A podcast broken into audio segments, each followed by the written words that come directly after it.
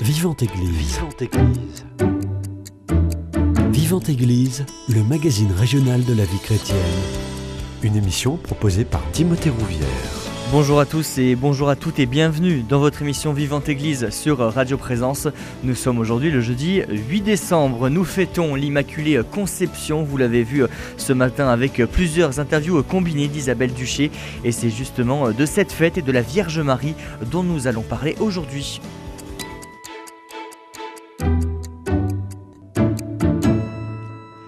Et pour en parler, j'ai le plaisir de recevoir le père Horacio Brito, ancien recteur du sanctuaire de Lourdes, qui est justement en duplex depuis les studios de Radio Présence à Lourdes. Bonjour mon père. Bonjour Timothée, comment allez-vous? Très bien, et vous? Bonne fête. Merci. Très bien. Merci d'avoir accepté mon invitation en direct euh, des studios de Radio Présence euh, Lourdes. Mon père, aujourd'hui nous fêtons l'Immaculée Conception. Qu'est-ce qu'on entend déjà par la fête de l'Immaculée Conception? Alors je dirais par la fête de l'Immaculée Conception, pour le dire à une petite phrase, une seule phrase, nous fêtons en fait, euh, dans la contemplation de Marie, la victoire de Dieu sur le péché, la misère, le mal, la mort. Et en contemplant l'Immaculée, nous pouvons tous dire que le dernier mot n'appartient ni à la misère, ni au péché, ni à la mort, mais le dernier mot appartient à Dieu. C'est ce que nous contemplons dans la personne de l'Immaculée, préservée de tout péché, en même temps refuge de pécheurs, mais nous contemplons notre propre humanité telle que Dieu la veut pour nous. Racontez-nous un petit peu l'histoire de cette fête de l'Immaculée Conception. Quand est-ce qu'elle est née? Alors cette fête est née au siècle, euh, au 19e siècle, plus précisément le 8 décembre 1858 lorsque le, pardon, pape Pie IX euh, dit, dit ceci. Nous déclarons, prononçons et définissons que la doctrine qui tient de la bienheureuse Vierge Marie a été, au premier instant de sa conception, par une grâce, une faveur singulière de Dieu Tout-Puissant, en vue des mérites de Jésus-Christ, sauveur du genre humain, préservée intacte de toute souillure du péché originel, qui est une doctrine révélée par Dieu et qu'ainsi il doit être cru fermement et constamment par tous les, par tous les fidèles. C'est-à-dire, cela veut dire que Marie a été préservée du péché originel. Hmm. Que cela veut dire? Bon, Dieu a deux manières de guérir. Il y a une manière, je dirais, curative. Hein. Euh, surtout, euh, nous sommes tous nés avec le péché originel, mais voilà que le baptême efface le péché. Mais en même temps, nous avons cette tendance toujours à subir les conséquences du péché dont nous aussi, nous, pardon, nous commettons des, des péchés. Mais voilà que ces péchés sont effacés aujourd'hui par le sacrement de la réconciliation. Mais Dieu peut guérir aussi d'une manière préventive. C'est ce qu'a fait avec Marie.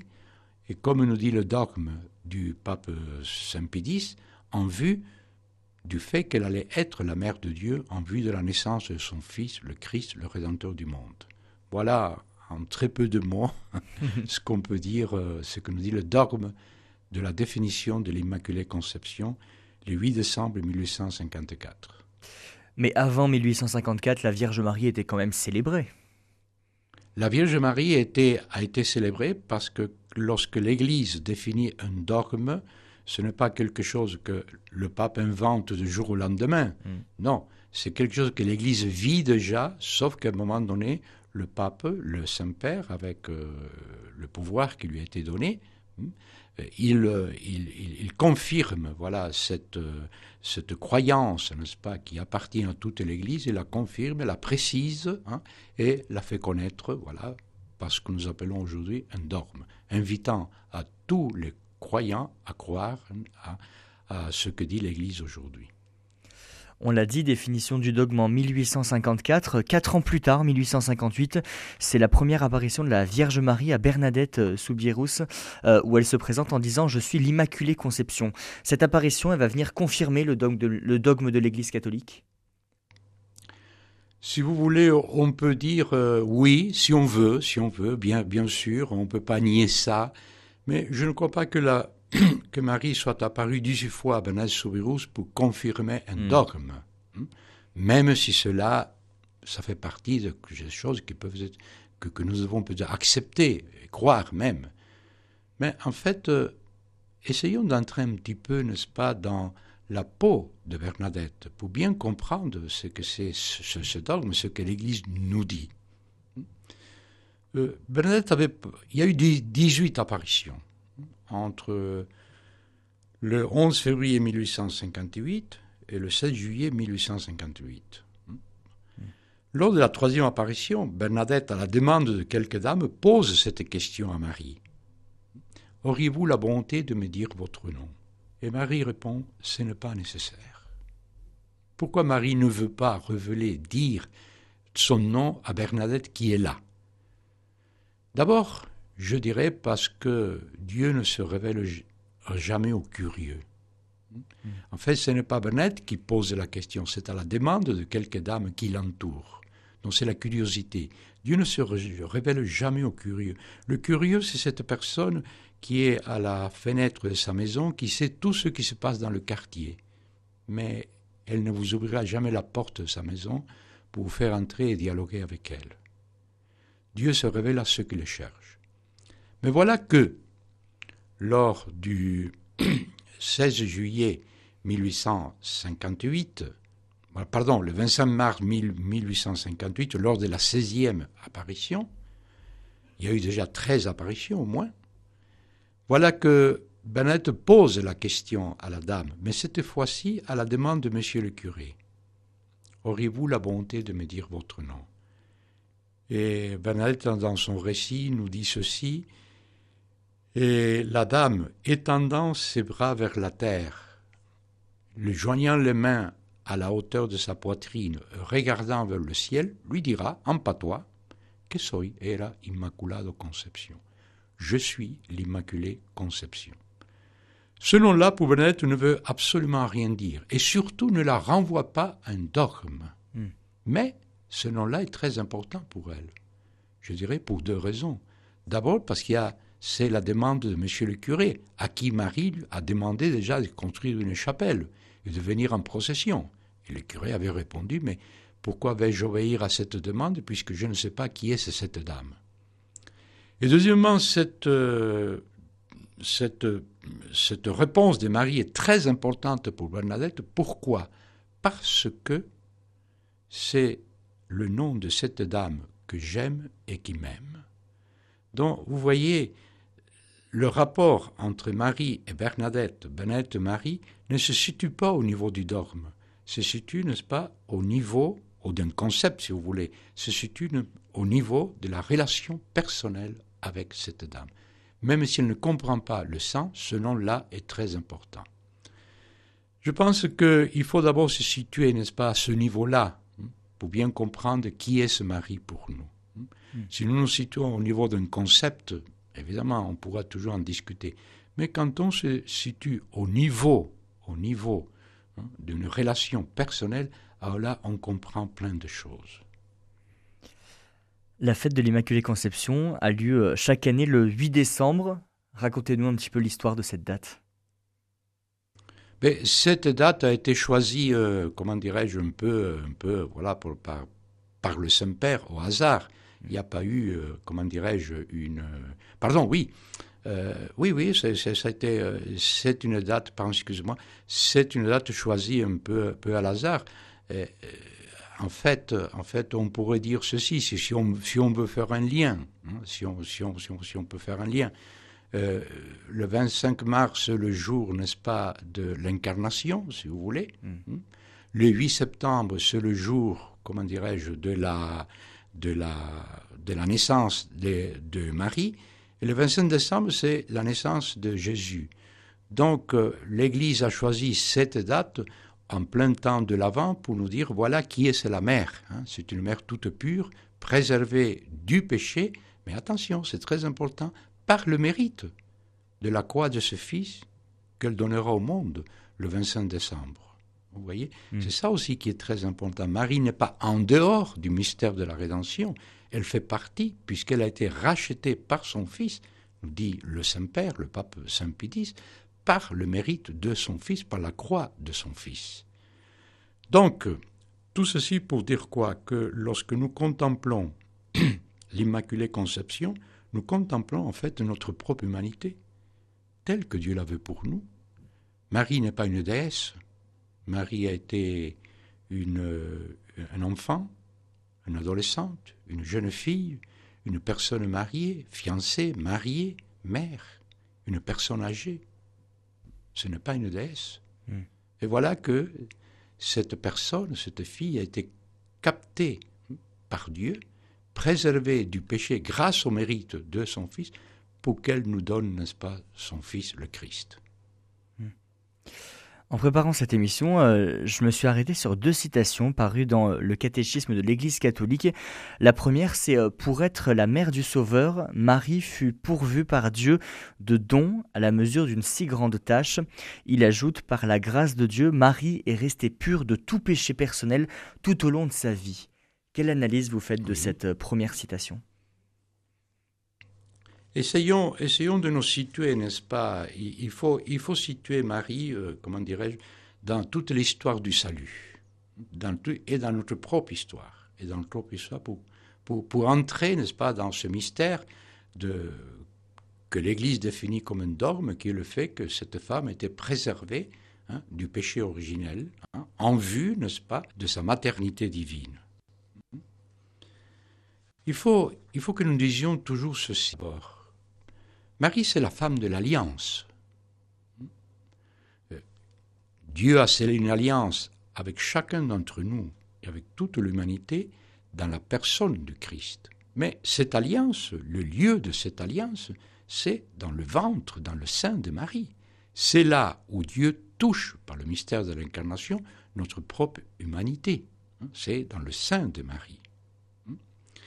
Donc, euh, vous voyez, je dirais que le fait, Marie, femme de l'alliance, préservée du péché originel, c'est une alliance que Dieu nous montre avec pour chacun d'entre nous d'une manière anticipée. Dans la personne de Marie, d'une manière anticipée, nous contemplons qui sommes-nous pour Dieu Qui sommes-nous pour Dieu? Et dans le livre de l'Apocalypse, au chapitre 2, euh, Saint Jean nous dit ceci, qu'à la fin de temps, il nous sera donné à chacun d'entre nous un petit caillou blanc, où est inscrit le nom de chacun, et c'est un caillou personnel. Personnel. Ce n'est pas le même caillou pour tout le monde. En tout cas, tous les cailloux sont blancs, mais chacun porte un nom. Et il semblerait qu'il y aura des grandes surprises parce que chacun pourra lire son nom, son vrai nom. Aujourd'hui, nous ne savons pas qui sommes-nous, c'est-à-dire nous sommes tellement blessés par le péché, nous subissons les conséquences du, du péché, que nous avons une image trouble, assez confuse de chacun d'entre nous. Mais voilà que à la fin de temps, nous pourrons lire Hein? Voilà qui suis-je pour Dieu. Voilà mon vrai nom pour Dieu. Voilà qui suis-je pour Dieu. Et justement, dans l'alliance que Dieu fait avec nous, nous contemplons d'une manière anticipée, voilà, qui sommes-nous pour Dieu. Il y a un théologien dominicain, le père Guy Touton, qui nous dira ceci à propos de Marie. Marie, c'est le fond de naître en vérité. Qui suis-je pour Dieu? Voilà ce que nous contemplons d'abord dans la personne de, Marie. C'est pour nous, l'alliance est pour nous.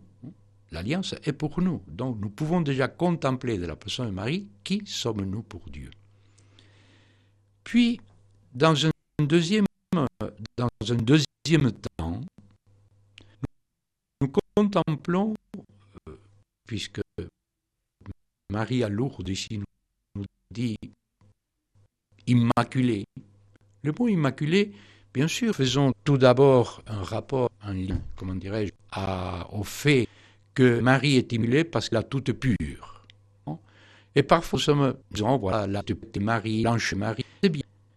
Si nous lisons bien les Écritures, surtout l'apôtre Paul, quand dans la lettre aux Éphésiens nous dit ceci Béni soit Dieu, le Père de notre Seigneur Jésus-Christ, qui, dans le Christ, nous a bénis avec toutes sortes de biens spirituels, pour que nous soyons saints et immaculés en son nom.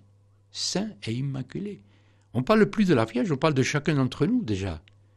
Nous sommes appelés à être immaculés. C'est quelque chose que nous sommes en train de devenir. Et qu'est-ce qui nous rend immaculés? Ce qui nous rend immaculés, c'est la parole de Dieu, le bien spirituel, le Christ. Et Marie, donc, nous contemplons dans, dans cette alliance que Dieu fait dans le sein de Marie, nous contemplons dans la personne de Marie la femme de la parole, la femme qui ne s'abandonne pas à la parole de Dieu, mais c'est la femme qui est réceptive à cette parole. Nous avons toujours l'habitude de dire Marie est celle qui s'abandonne à la parole de Dieu. Moi, je veux bien. Mais je pense que Marie est surtout celle qui est réceptive à la parole de Dieu. Deux personnes peuvent vivre ensemble pendant 50 ans, mais elles ne sont pas peut-être, Dieu ne le veuille pas, réceptives l'une à l'autre. Cette réceptivité de la parole de Dieu qui mène Marie, n'est-ce pas, depuis le mystère de l'incarnation jusqu'au pied de, la croix. Et c'est cette réceptivité à la parole qui nous rend immaculés, qui nous rend immaculés, dont nous sommes en train de le devenir. Et puis finalement, lorsque, ici à Lourdes même, on dit conscient. Le conscient, c'est le fait de pouvoir donner la vie ayant reçu la vie comme un don point de vue logique de nous a été conçu, hein, et en même temps, nous avons le pouvoir de concevoir. D'un point de vue de la grâce de Dieu, nous avons été conçus à la vie de Dieu par le baptême, et nous avons le pouvoir de donner cette vie, la fécondité, aux frères et sœurs qui nous entourent. Donc en disant ici Marie, je suis l'Immaculée Conscient, Marie se situe d'abord au cœur même du mystère de la, de la rédemption, puisque c'est une invitation tout d'abord à cette écoute de la parole de Dieu, à l'accueil de la parole de Dieu, à la réceptivité de la parole de Dieu, et en même temps appeler à la fécondité de cette parole, de la donner à mes sœurs. La deuxième citation sur laquelle j'aimerais avoir votre, votre avis, c'est la suivante. La bienheureuse Vierge Marie a été aux premiers instants de sa conception, par une grâce et une faveur singulière du Dieu Tout-Puissant, en vue des mérites de Jésus-Christ, sauveur du genre humain, préservée intacte de toute souillure du péché originel. Oui, mais c'est-à-dire ce que nous venons de dire. Hmm. D'une manière, Dieu peut guérir de deux manières une manière curative, c'est notre cas. Nous avons reçu, nous avons accueilli le sacrement, reçu le sacrement du, baptême, Dieu nous a guéris du péché originel. Voilà. Mais nous subissons les conséquences du, péché. Nous ne sommes pas parfaits. C'est pour cela que nous continuons à pécher. Alors, qu'est-ce que Dieu nous propose? Le sacrement de la réconciliation. Le sacrement de la réconciliation, Dieu nous pardonne dans sa miséricorde infinie tous nos péchés. Et là, c'est une guérison du cœur. Donc, vous voyez, ça c'est la manière curative. Mais Dieu peut guérir aussi d'une manière préventive. Préventive, cela veut dire en vue de, en vue de. Mais Marie est guérie d'une manière anticipée par le mystère, par le mystère de la croix de son Fils, d'une manière préventive, parce qu'elle allait être la mère de Dieu. Je vous donne un exemple tout bête hein, pour, pour comprendre. Quand un enfant fait une bêtise, Maman vient, n'est-ce pas, lui dire, écoute, tu as fait ça.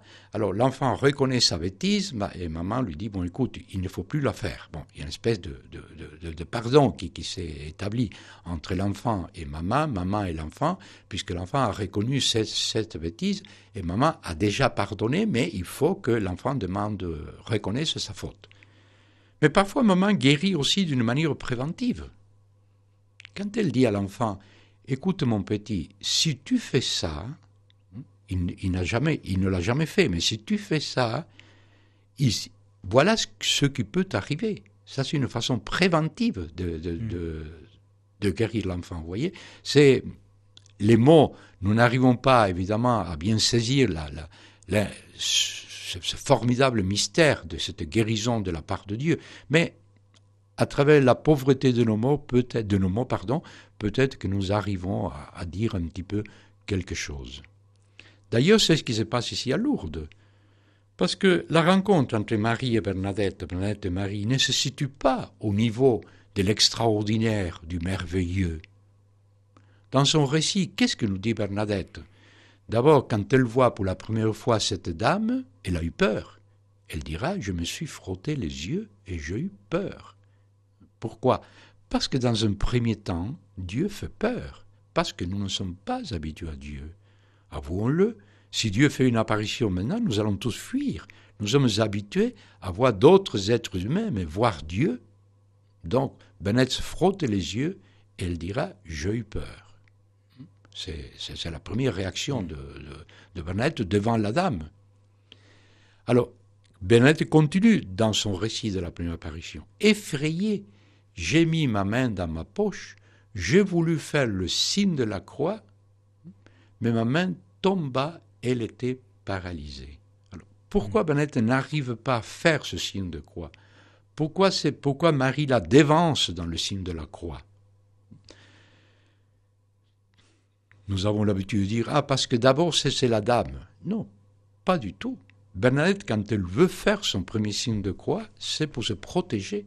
Elle a tellement peur que parfois ça nous arrive à nous aussi, hein, faire le signe de la croix parce qu'on a peur, le, bruit, euh, un bruit, l'obscurité dans, la nuit. Euh, nous sommes dans la, en plein dans la Coupe du Monde de football, nous voyons parfois des joueurs, lorsqu'ils entrent sur le terrain, faire le signe de la croix pour se protéger. Et Bernadette, elle veut se protéger. Ma main tomba, elle était paralysée, jusqu'à ce que la dame eût fait le signe de la croix, et à ce moment-là, moi aussi, je pus le faire. Et voilà que Marie, qui n'a pas besoin de se protéger, elle fait le signe de la croix. Hmm. Pour nous dire quoi? Quel est le fruit le plus précieux de la croix de son Fils? Le fruit le plus précieux de la croix de son Fils. Bernadette, qu'est-ce que nous dira La peur disparue? Hmm. C'est à travers ce signe de croix que Bernadette comprend, évidemment d'une manière intérieure, on appelle ça mystagogique, hein. elle comprend que Marie, elle est comme elle-même elle est, et qu'elle est aussi le fruit de la croix de son Fils, le Christ. Elle dira la peur disparue. Donc la rencontre entre Marie et Bernadette, Bernadette et Marie, se situe au pied de la croix, au pied de la croix. C'est génial, là, cette catéchèse de Marie pour faire comprendre une fille qui ignore tout, tout de la religion, quel est le mystère de cette personne, Marie elle-même, toute blanche, toute pure, toute belle, mais le mystère, c'est le mystère de la rédemption. Elle est le fruit de la croix de son Fils. te dira, la peur disparue. Elle est comme moi. En fait, Marie aussi nous est donnée, ne l'oublions jamais, au pied de la croix. Et en fait, quand on, dans notre expérience spirituelle, nos, nos, rencontres le plus belles, le plus profondes, le plus profondes avec Marie sont toujours au pied de notre croix. Parce qu'elle-même est le fruit de la croix de, de, de, de son Fils. Elle nous montre, n'est-ce pas, le fruit de la croix, le fruit du don du Christ en nous, la rédemption. Marie est le mystère le plus précieux de la rédemption. Mon père, on va, faire une... on va faire une première pause musicale. Merci beaucoup pour euh, toute cette analyse. Je vous propose euh, d'écouter Marie, reine du monde de la fraternité de Tibériade.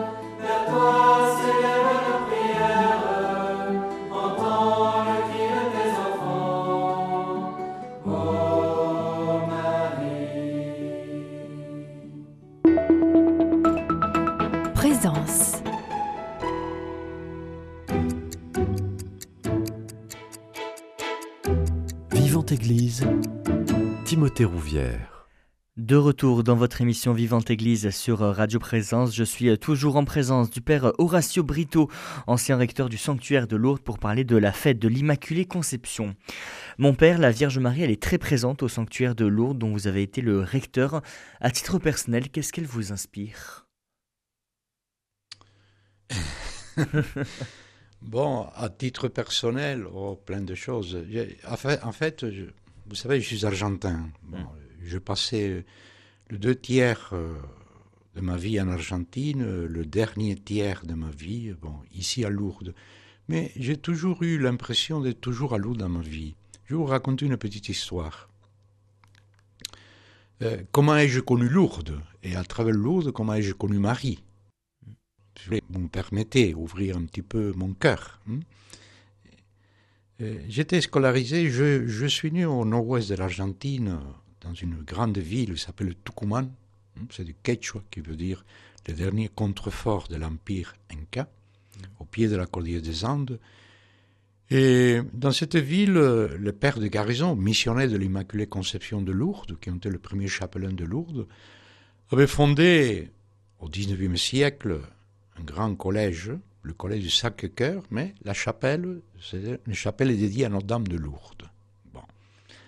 Alors, euh, bon, mes parents nous ont scolarisés, et puis ma mère nous a amenés le premier jour, nous étions trois frères, et puis elle nous dit, à la sortie, nous nous rencontrons, nous rencontrons tous les, quatre tel point. Bon, on s'est complètement raté, il y avait 1200 élèves qui sortaient en même temps, et c'est comme ça qu'on s'est raté pendant toute la semaine.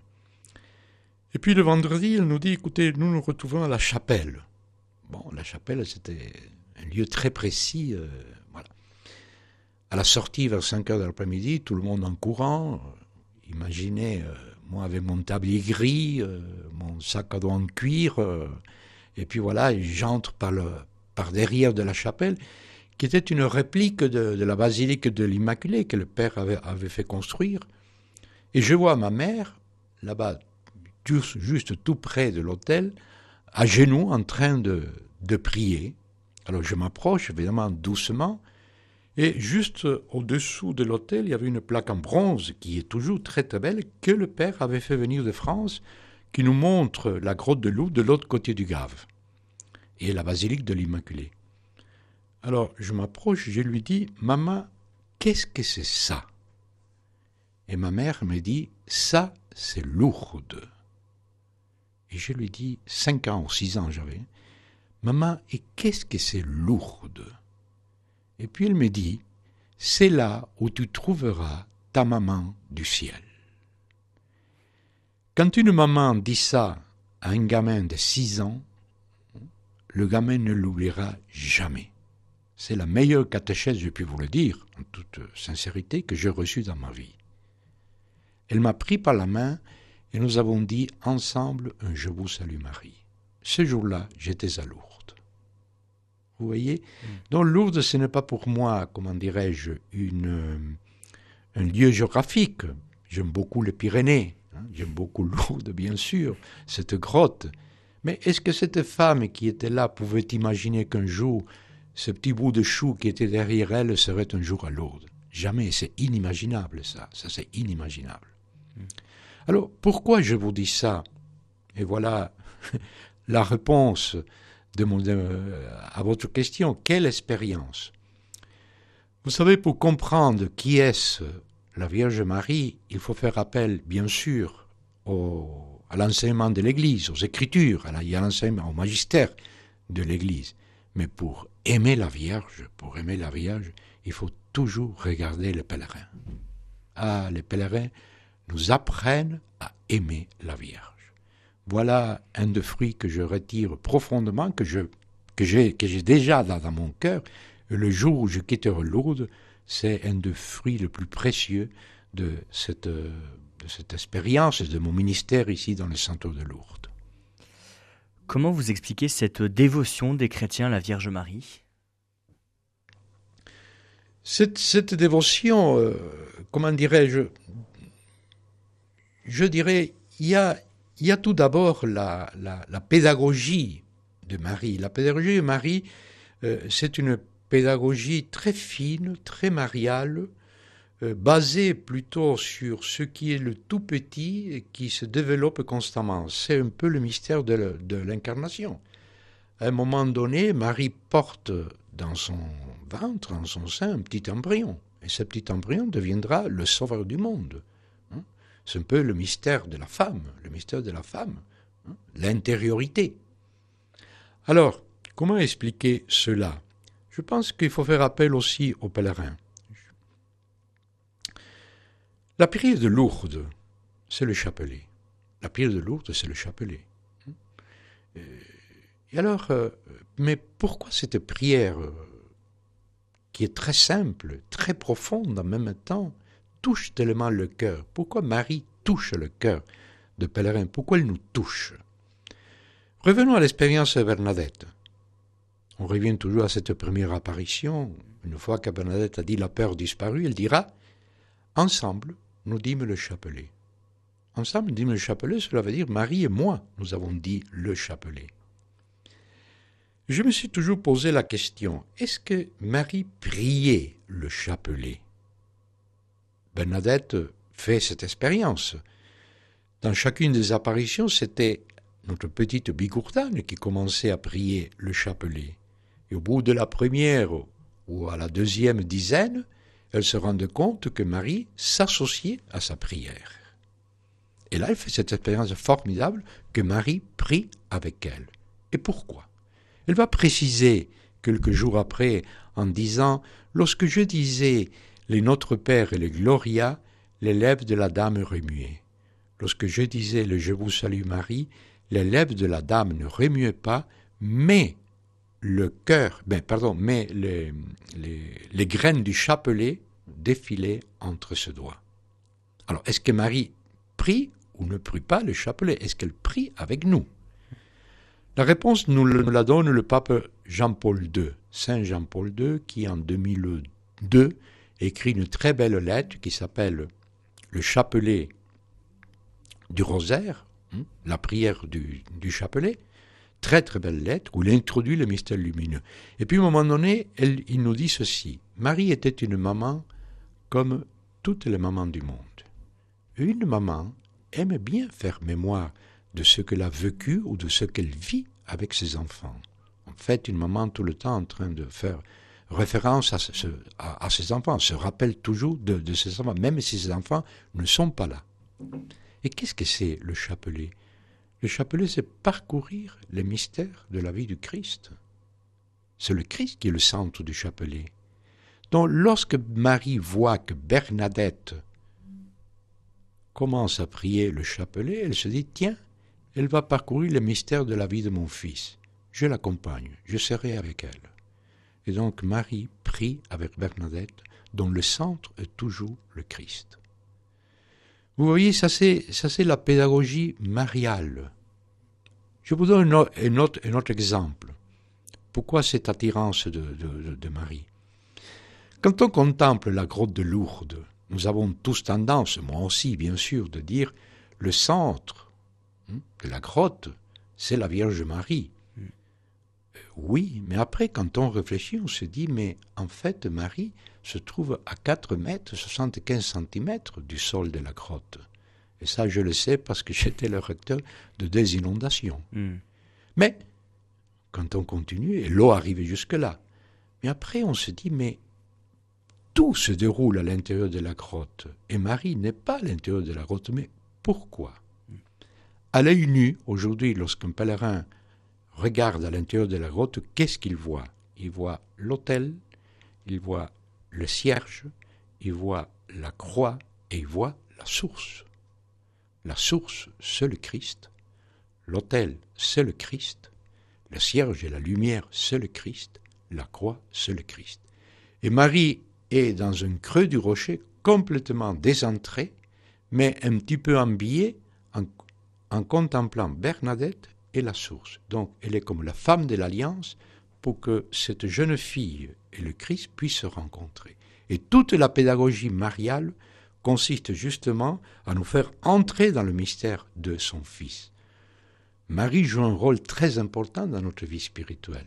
Elle est une femme douce, tendre, attentive, mais en même temps très exigeante, puisque tout ce qu'elle souhaite, tout ce qu'elle désire, c'est que nous rencontrions son Fils, le Christ, et concrètement, dans la prière et dans la vie sacramentelle et dans notre expérience de vie d'Église. Donc Marie ici à Lourdes est située exactement comme un os de Cana, au service de Bernadette et au service de son Fils, le, le, le Christ. Et vous savez, quand quelqu'un se met à votre service, si votre cœur est un petit peu tendre déjà, il s'ouvre entièrement à la présence de cette femme. On a le sentiment que euh, les chrétiens aiment plus la Vierge Marie que Jésus. Est-ce que je me trompe si je dis ça? Non, vous ne, vous, ne, vous ne vous trompez pas et il ne faut pas avoir peur. Il ne faut pas avoir peur. Parce que Marie est toute relative à son Fils. Marie ne se présente jamais dans les évangiles comme la propriétaire, vous voyez, comme la propriétaire ou la protagoniste d'une histoire, elle se présente toujours comme la servante, au service de cette réalité. Et c'est vrai que nous avons euh, des difficultés à entrer dans cette relation avec le Christ, parce que la personne du Christ, qui est le Sauveur, qui est pleine de miséricorde, nous avons du mal à accepter cela aussi, que je, dois, que, je suis appelé à une autre vie, n'est-ce pas? Bon, cette présence du Christ nous interpelle, nous invite toujours à la conversion. Et Marie est là justement pour nous aider. Pour, pour nous aider. Je vous donne un autre exemple. Il y a deux grandes portes d'entrée dans le centre de Lourdes. La porte Saint-Joseph et puis la porte principale qui est la porte euh, du Saint-Michel, mmh. là où se trouve le calvaire breton. Quand un pèlerin arrive, la première chose qu'il voit, c'est le calvaire breton c'est le Christ crucifié, et à côté il y a Marie et il y a l'apôtre Jean. Alors qui c'est qui nous accueille dans ce sanctuaire? Un crucifié. Heureusement que c'est un crucifié. C'est quelqu'un, n'est-ce pas, qui connaît donc mes croix, mes frustrations, mes péchés, mais, euh, tout ce qui ne va pas dans ma vie. Donc nous sommes accueillis par quelqu'un qui, se met à notre hauteur. Bon. Dans la scène c'est une scène que nous trouvons dans l'évangile de Saint Jean 19, 25. Alors, qu'est-ce que, qu'est-ce que fait Jésus à ce moment-là de la crucifixion?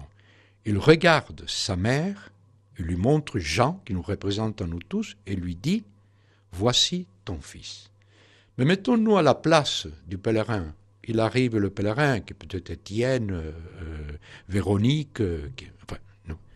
Tiens, ma mère, Étienne vient d'arriver, Véronique vient d'arriver voici ton fils. Et puis il le regarde, et puis il le regarde. Jean, que c'est Étienne ou Véronique, lui dit, lui montre Marie et lui dit, voici ta mère. L'évangile nous dit, et à partir de cette heure-là, le disciple l'a pris chez lui. Donc, le pèlerin, quand il arrive à Lourdes ou dans un sanctuaire, il est à prendre Marie dans son cœur. Et puis c'est Marie qui va se charger, selon la mère connaît bien le cœur de ses enfants qui va bien se charger hein, de parcourir ce sanctuaire pendant un jour, deux jours, trois jours, une, une semaine, le temps qu'il faut. Mais qu'est-ce que c'est le sanctuaire Le sanctuaire, c'est le Christ. Donc, chapelle, c'est le Christ. L'Eucharistie, c'est le Christ. La prière, c'est le Christ. La procession, c'est le Christ. Et Marie se charge bien de nous guider, de guider le pèlerin ou le groupe de pèlerins en lui faisant découvrir le mystère de son Fils.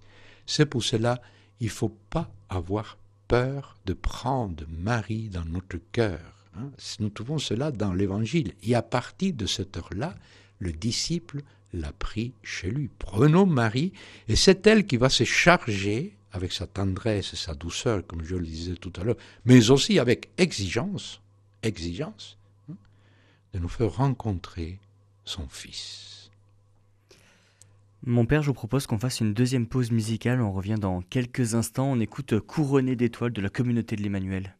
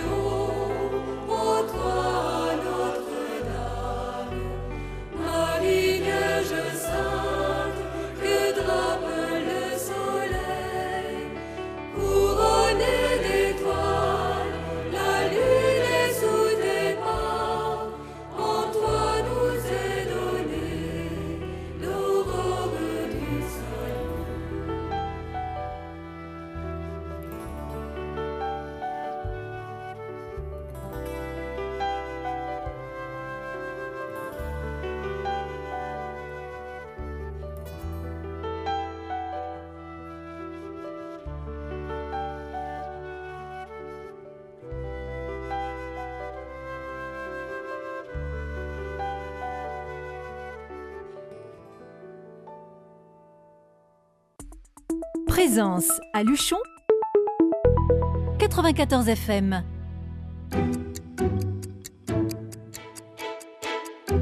Vivante Église, Timothée Rouvière. De retour dans votre émission Vivante Église sur euh, Radio Présence, je suis euh, toujours en présence du père Horacio Brito, ancien recteur du sanctuaire de Lourdes, pour parler de la fête de l'Immaculée Conception qui a lieu aujourd'hui. Mon père, j'ai une dernière question pour clôturer euh, cette émission. J'en avais encore des dizaines d'autres, mais l'émission passe très vite. Comment on peut la célébrer, la fêter, cette fête de l'Immaculée Conception, si ce n'est qu'aller à la messe? Oui, c'est déjà pas mal. C'est déjà bien. c'est tout. Je vous dirai pourquoi. Parce que, écoutez, euh, Jésus, avant de nous quitter, il nous fait deux cadeaux. Il nous donne d'abord son corps et son sang, l'Eucharistie. Son corps et son sang, l'Eucharistie. Il se vide de lui-même. Hein. C'est la continuité de l'incarnation. Il s'incarne en nous. Hein. Prenez et mangez, ceci est mon corps. Prenez et buvez, ceci est mon sang. Donc nous sommes en présence d'un sang versé, d'un corps livré. Et le deuxième cadeau, c'est sa mère. Le jeudi saint, le don de, l'Eucharistie, et le vendredi saint, regardant Jean, lui dit Voici ta mère. Donc il nous laisse ces deux cadeaux. Au début des apparitions, Marie accueille la présence, pardon, Bernadette accueille la présence de Marie, et avant la dernière apparition, Marie accueille la présence de l'Eucharistie. Donc l'Eucharistie est Marie, Marie et l'Eucharistie. Mais quel est le but de cette présence de l'Eucharistie et de Marie dans la vie d'un chrétien? C'est justement pour que nous rencontrions nos frères et pour que nous formions avec un seul corps, c'est-à-dire l'Église. L'Eucharistie nous est donnée pour faire comme lui-même il a fait. Livrer notre corps, verser notre sang, c'est-à-dire faire don de notre vie pour rencontrer nos frères. Et tout cela aidé par qui? Par Marie. Parce que comme, dira le, comme dirait le pape François dans son encyclique Evangelium Gaudium, mm. dans un sanctuaire où lorsqu'il y a la présence de Marie, Marie cherche toujours à rassembler ses enfants et mm. nous montrer ainsi le visage maternel de l'Église. Tout ceci pour dire ceci, finalement, qu'est-ce qui nous reste de tout cela L'Église, le corps du Christ, et cette Église qui se reflète sur le visage, sur le regard de Marie. Et Bernadette, je termine par ces paroles, lorsqu'elle voit l'Immaculée, elle dira Je vis une petite demoiselle qui me regardait et souriait. Et puis elle ajoutera Et moi, je la regardais tant que je pouvais. En regardant Marie, nous contemplons son Fils, nous contemplons nos frères et sœurs, nous contemplons notre propre humanité, nous contemplons l'Église. Et on terminera là-dessus. Merci beaucoup, mon père, d'avoir accepté mon invitation. Mais merci à vous de pouvoir être en contact avec vous et de continuer mon ministère ici dans ce centre de Lourdes. Je prie pour vous et priez pour moi. Eh ben, pas de souci là-dessus. Merci beaucoup. Merci aussi euh, à Christophe Aubry et à Philippe qui depuis Toulouse et depuis Lourdes ont assuré la partie euh, technique. Si vous voulez réécouter cette émission, elle est d'ores et déjà disponible sur notre site internet www.radioprésence.com ou en rediffusion ce soir à 21h. Nous on se retrouve demain et pour une nouvelle émission Vivante Église et on abordera euh, la question des fleurs tout simplement dans, dans l'église, la liturgie des, par les fleurs. Tout de suite vous retrouvez la messe en direct de la basilique souterraine de Lourdes Saint-Pidis. Passez une très belle journée à l'écoute de notre antenne. Cette émission est disponible sur CD. Commandez-la en téléphonant au 05 62 48 63 00 05 62 48 63 00 ou par mail à contact radioprésence.com.